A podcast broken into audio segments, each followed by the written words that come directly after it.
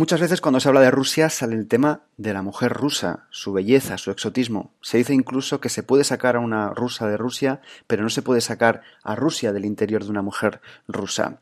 Para hablar de ese tema, para hablar de qué tienen las mujeres rusas dentro de la cabeza a día de hoy, tengo a Yulia Nicheporenko, que algo sabe sobre el asunto porque es hija de ruso, creció en España y ahora trabaja aquí en Moscú en una web. Le he pedido que me cuente un poco las diferencias entre las mujeres de aquí y las de allá. Y además que mencione una cosa muy interesante respecto al feminismo.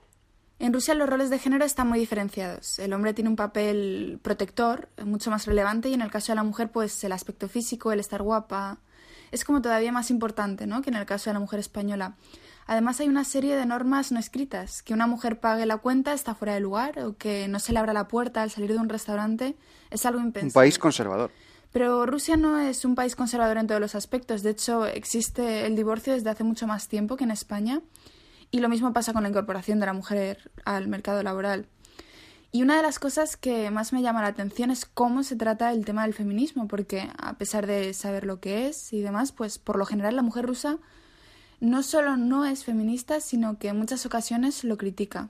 Bueno, pues yo me he ido a buscar esas otras mujeres, esas mujeres rusas que no son feministas, que son incluso antifeministas. Y es verdad que abundan bastante. Por ejemplo, otra Julia, Julia Karaganova, trabaja en el sector exterior. No es feminista, es antifeminista.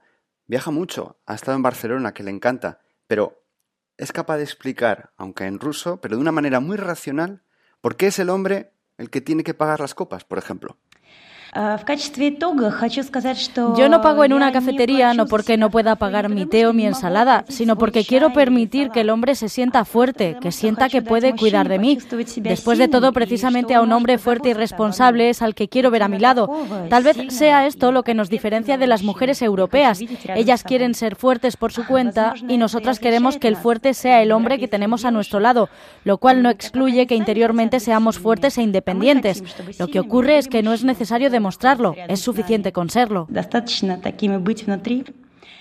Bueno, pero entonces no existen las feministas en Rusia, sí que existen, sí que existen.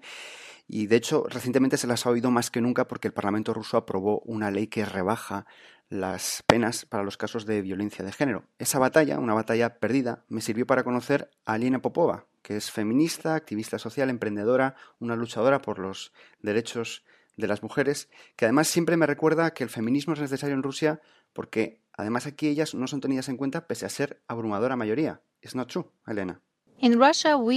En Rusia tenemos 78 millones de mujeres y hay 66 millones de hombres. Las mujeres somos la mayoría, pero nos sentimos como una minoría por la mentalidad de hombre dominante.